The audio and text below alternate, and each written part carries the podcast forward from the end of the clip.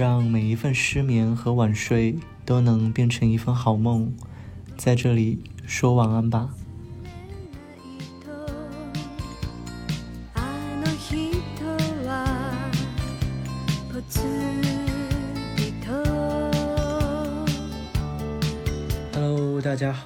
欢迎来到这一期的说晚安吧。这一期应该是有史以来第一期。没有嘉宾，就是我自己 solo 单口录。为什么会自己 solo 呢？因为我的嘉宾阳了。本来准备今天晚上可能录一期那个圣诞特辑，聊一下可能圣诞大家过往过的一些这种有趣的事，或者关于圣诞的一些记忆。那没有办法，今天白天嘉宾给我发微信说他阳了，就换成我自己可能 solo 一下。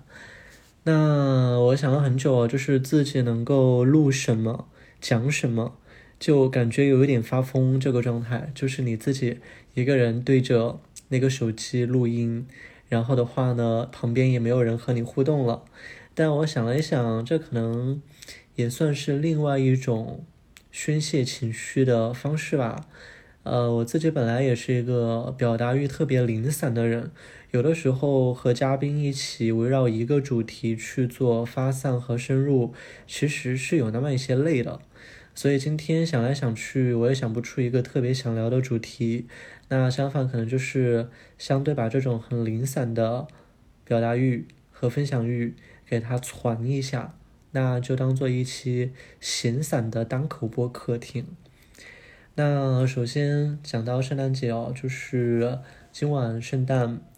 但是的话呢，我自己其实是一个对于圣诞有一些心理阴影的人，就过往过圣诞没有特别多次那种让我特别开心的记忆，比如说前年过圣诞，前年过圣诞的话呢，因为其实我自己之前有在做自己小的一些 consultancy，还有家里面的一些业务嘛。那过圣诞呢，就去办自己的 side hustle 的这个圣诞节活动。那好彩不彩，当天晚上圣诞节，我就经历了人生中第一次阑尾炎。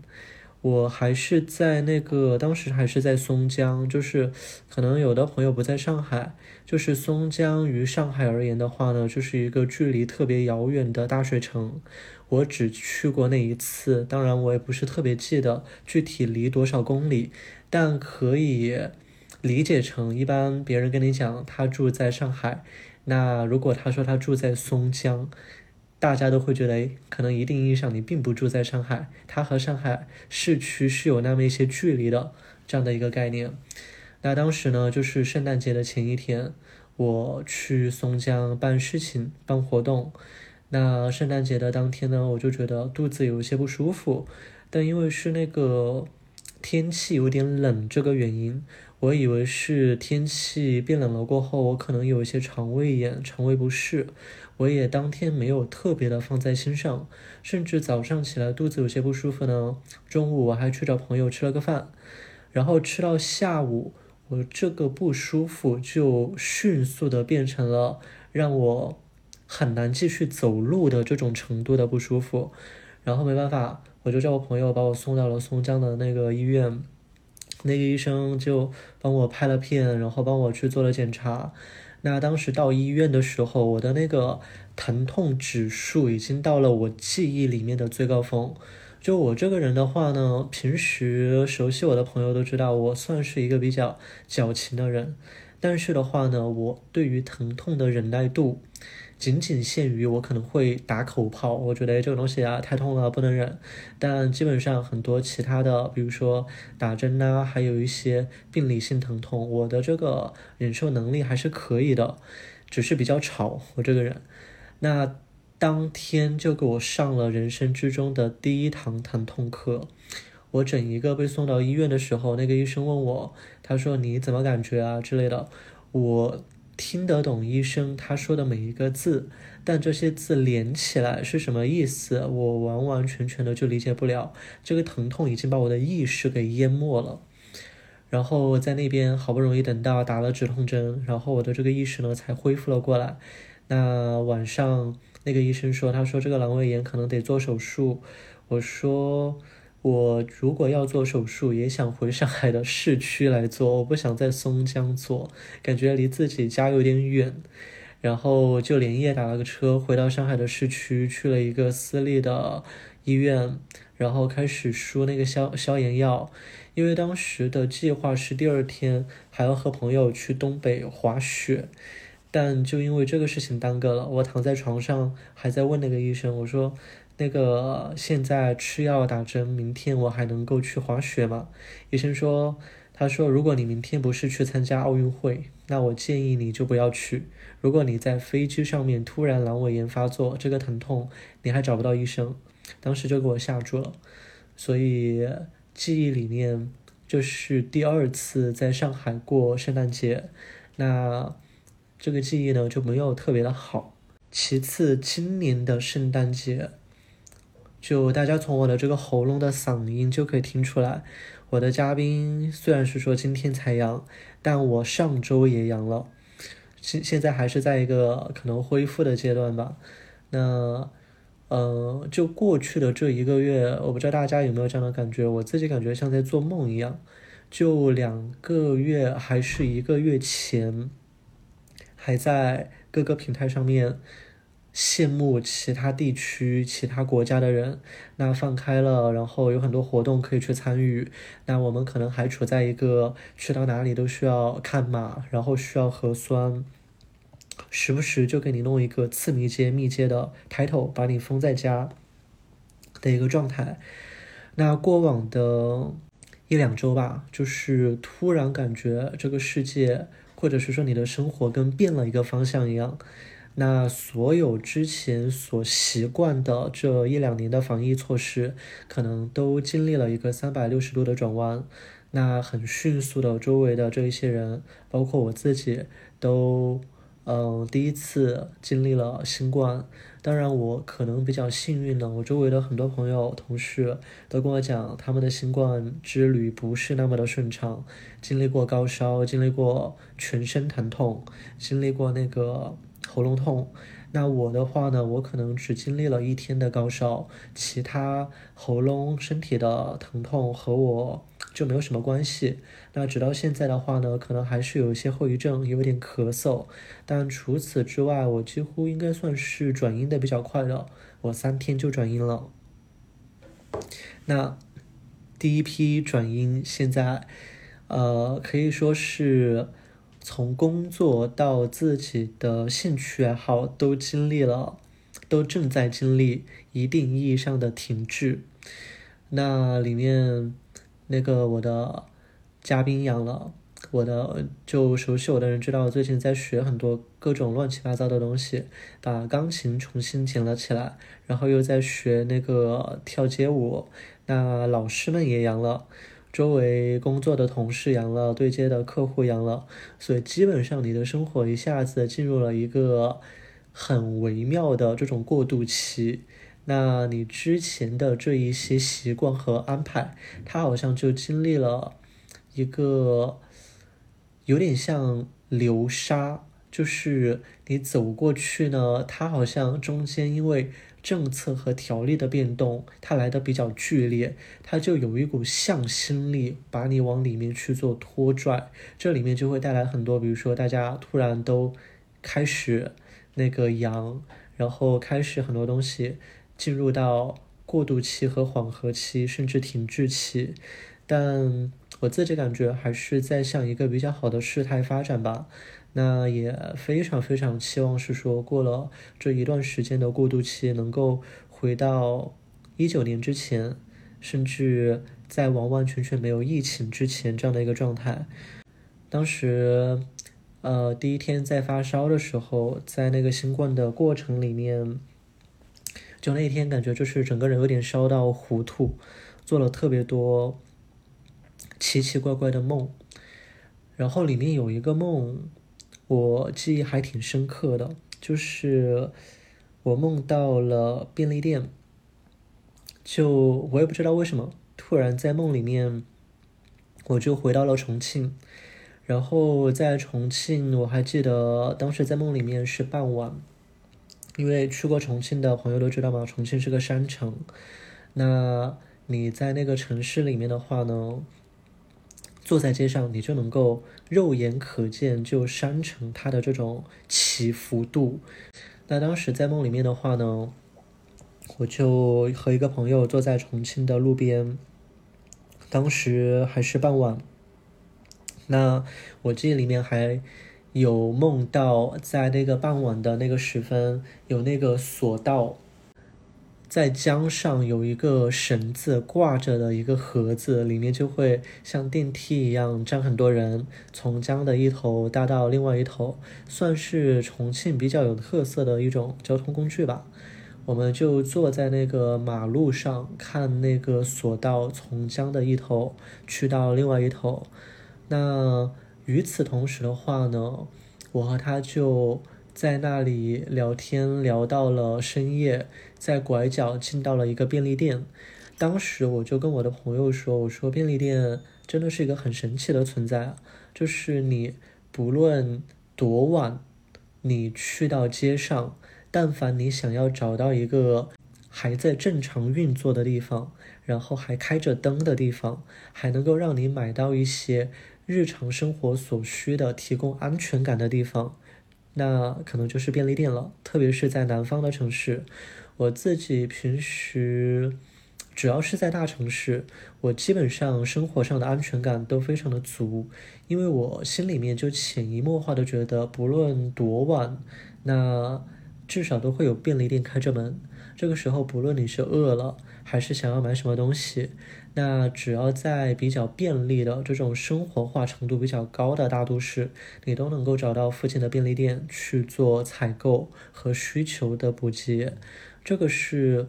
我对于一个城市某种意义上安全感的这个来源。那不知道为什么，就是我烧到有一些哲学感在里面。在梦里面，我还在和朋友聊。我说，那个一个城市的安全感，它来自于二十四小时营业的便利店。那人生的安全感来自于哪里呢？当然，这个东西我自己醒来过后都想抽自己。就是 一个感冒的人做梦，为什么会梦得那么的矫情且文艺？就和我平时的这种 style 就是一点边都搭不上。但相反。过了两三天，我还在把这个事情拿出来左思右想，就是它引发了一个我自己对于自己的思考。就我应该是算在生活、感情、工作上面都不是一个非常有安全感的人，所以我很习惯的在每一个方向上面都去打造一些自己的安全感的锚点，就有点像我在生活里面我安全感的锚点，它可能就是以很大型的购物中心和便利店去做展开的。我由此观之，我之前所有住过的地方，它基本上都和。比较密集的便利店和比较大型的这种购物商圈脱离不了关系，所以我觉得潜意识里面我是在把这个东西打造成我生活里面的安全感，它的来源之一。那路漫漫其修远兮，我就反观我自己，in general，在人生这个道路上面，我在做什么样的事情去打造我安全感的一个避暑。我突然就想到了最近，特别是在今年非常密集的开始去做的一些新的事情，比如说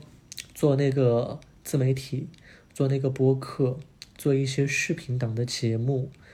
就思来想去哦，这个东西它为什么在做的时候能够提供给我安全感？一方面，我觉得我自己是一个。就像我刚刚开头表达的，我是一个相对表达欲比较零碎的人，所以如果有一个比较稳定的渠道，能够让我把这些零碎的表达欲和灵感去做一个记录，且不说分享，我觉得这对我自己而言，有点像，有一点像一本日记。当我可能过了三十五岁。过了四十岁，我整一个的思维都已经油腻到没有办法去想很多之前觉得矫情的事情的时候，我把这些东西翻出来，还会依然觉得，哎，原来我当时有经历过这些，我当时有这样的一些想法，我当时和这一些好朋友有去聊到这样的一些话题，我觉得一定意义上，就是对于我自己表达欲的一种救赎。另外一点的话呢，就是我发现我在去经历一个比较系统化的表达的时候，我有点像把自己锁进了一个房间，就就有点像之前别人问我为什么会很喜欢看电影，就是我喜欢看电影到某段时间有一种病态，几乎上一部电影我会去看一部。倒不会是因为我对这个电影本身有多么的喜欢，而是我觉得你很难在生活里面找到这样的一段时间，你可以关掉手机，完完全全的在一段黑暗里面投入到另外一个事情里面，它不用被你当下没有回的客户的信息所打扰，它不用是说让你被。忽冷忽热的伴侣去暂时影响你当下的心理状态，这一段时间它就是属于电影的。在看电影电影的这个规则里面，你就是需要关掉手机，需要是说把你全身心的这一段时间 focus on 到当下的这一些剧情里面去。我就很喜欢这个设定，它就有点像生活里面的一个呃逃避空间，让我短暂的可以逃避一两个小时。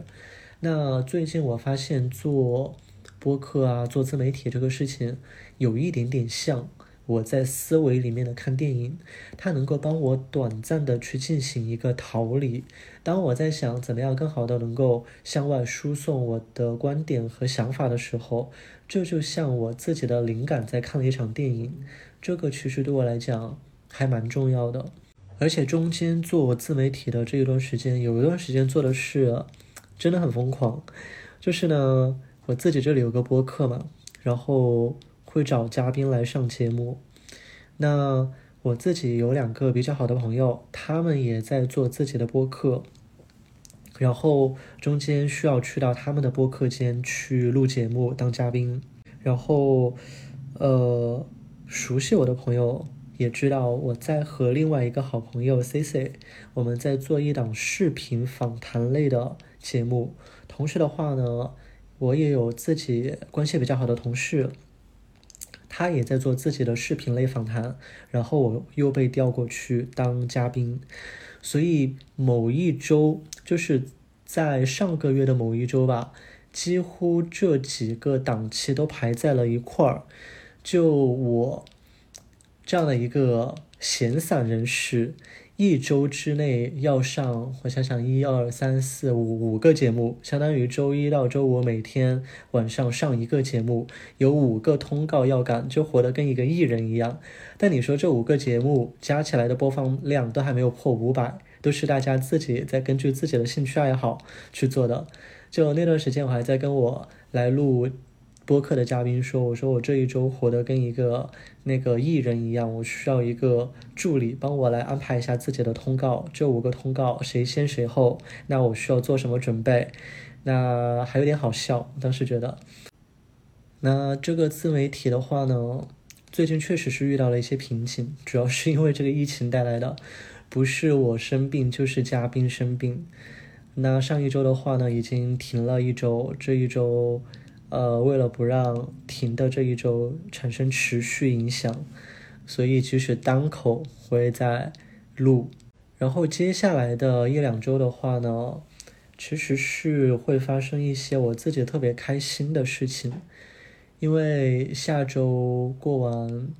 就整一个圣诞和元旦过后呢，这一整段时间我都会在旅游上面，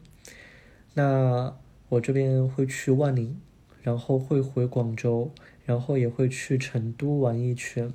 这应该是今年的仅存的这两三周我最最最期待的事情了。因为我是一个对于旅游来讲啊有非常执念的人，而且我在旅游的途中有非常非常多的怪癖，就是。首先，我在去旅游的这个地方，我非常喜欢在路上观察周围的居民楼里面的大家在做什么，因为我其实一直是一个对于别人的生活特别好奇的人。我对于旅游的热情，有很大一部分都来自于我很想去到当地去看一下，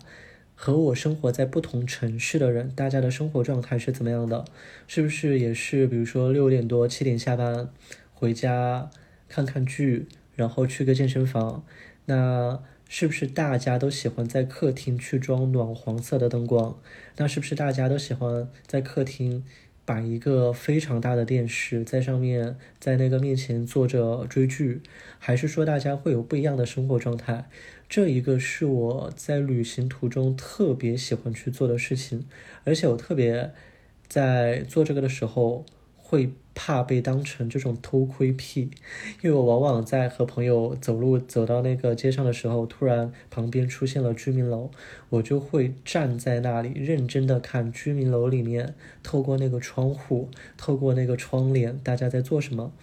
然后每次朋友就会过来拉我走啊，说你真的有一点偷窥癖，就待会儿别人报警，不要怪别人。然后今年的话呢？能够在年底得完了奥密克戎，再去有一个年底的扫尾旅行，这个其实对我来讲是一个是一个很有仪式感的事情。但刚刚我讲的时候，我就心里面一直的在想，我说我为什么那么喜欢旅游呢？我左思右想，我觉得我自己是一个特别喜欢变动的人，这一点。它体现在生活上的一个很显著的信号，就是我这个人特别喜欢搬家。我在过去的这一些工作年份里面，几乎可以维持一年至少搬一次家。如果不是遇到特别特别住的特别舒服的房子，那今年呢，我也是才搬了一次家。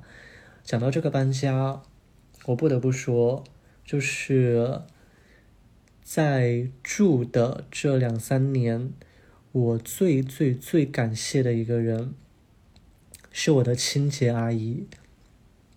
就是呢，她在我住上一个住所的时候，就已经在我家里面打扫卫生。在我搬了一次家过后呢，她依然愿意跟着我的步伐，陪我跑远一点，然后过来每周持续帮我打扫卫生。就我的生活呢，已经进入了一种，我可以没有很多人，我都能够活得下去，但我不能没有这个清洁阿姨，她比我自己更了解我自己的生活状态。我买什么东西，我那个东西在家里面放在哪里，那他都知道的非常的清楚。而且她有一个非常非常神奇的地方，她有一种非常神奇的、令人着迷的。掌控欲，就是，就举一个很简单的例子哦，就是我家里面买了那个幸福树嘛，那幸福树的话呢，我不知道为什么，有可能我这家里面呢就是没有那么幸福，它就一直在掉叶子，掉叶子呢，我也不知道怎么处理，我就任凭它一直在掉这个叶子，那直到有一次清洁阿姨过来打扫，打扫完了过后呢。我在外面和朋友吃完饭回家，我在客厅走过来走过去，我总觉得有哪里不对劲。那我坐在沙发上的时候，突然发现我这个幸福树已经被修剪了。就是大家可以想象，我家的幸福树它可以分成两个阶梯，第一阶梯是在它的头部。它的头部离它的根部非常的遥远，吸取不到充裕的营养，它叶子就落得七七八八的。它的第二阶梯就是在它的尾部，离它的根部其实距离很近，吸收到了充裕的营养，就比较枝繁叶茂，没有怎么掉叶子。那在清洁阿姨来之前的话呢，它就非常的，也不叫两极分化，就是你看得出来上面的叶子摇摇摇摇欲摆的。看起来就不太健康，下面的叶子枝繁叶茂的感觉是同一棵树上面被分成了亲妈和后妈。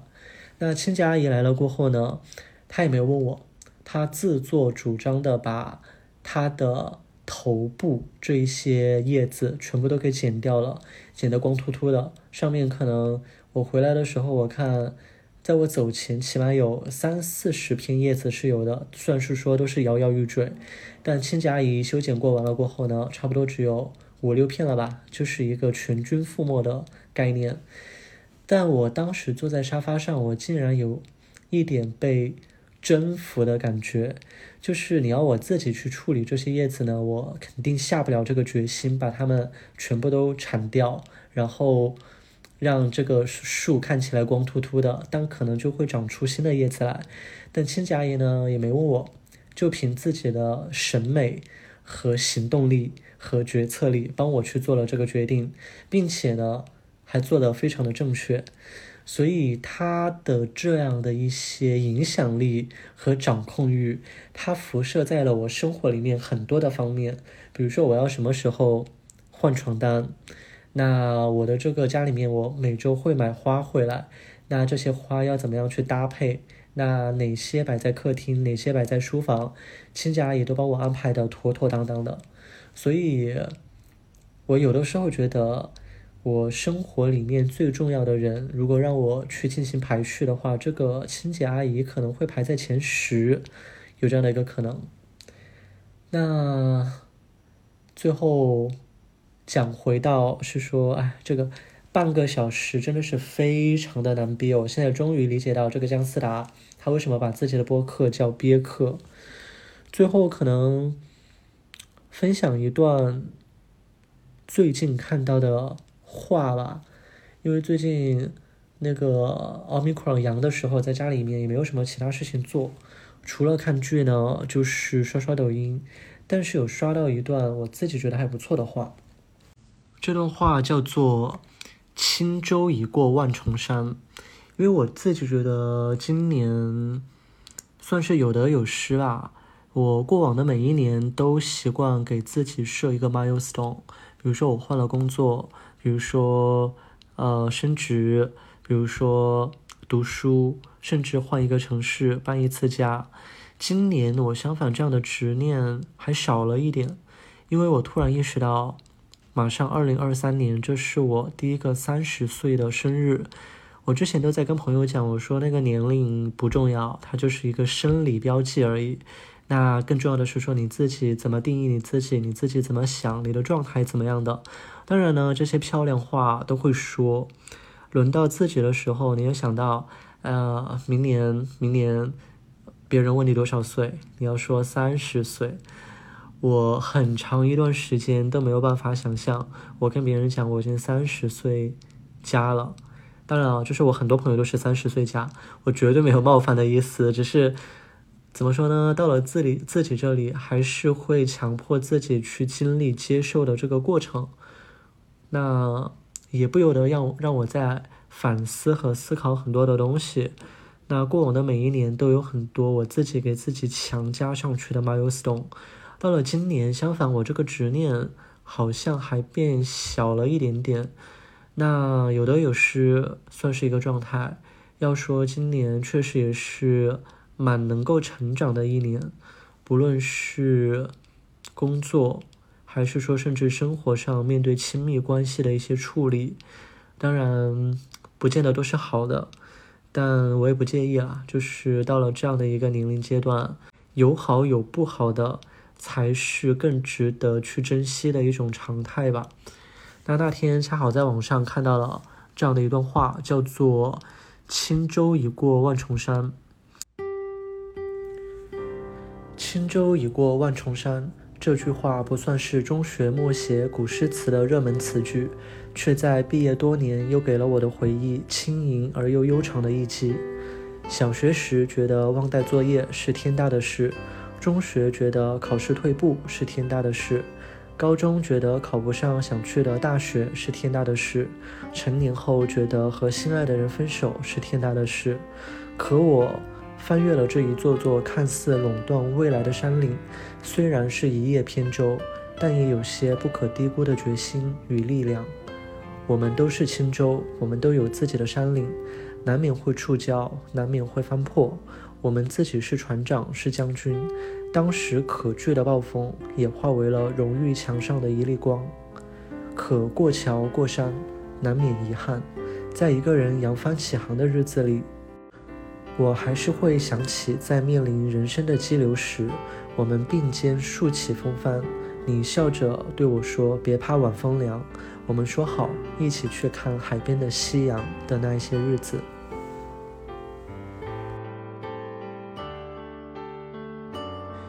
那希望在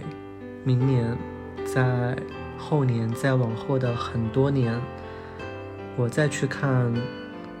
过往发生的这些事情的时候，也会有轻舟已过万重山的松弛感和释然感。那人生之中有很多莫名其妙可能就会发生的事情，但依然希望是说保持一颗好奇心和保持一颗拥有分享欲的灵魂。这个对我来讲很重要。那今天 solo 就到这里，希望大家圣诞节快乐，然后希望大家今晚都有苹果吃。好的，拜拜，晚安。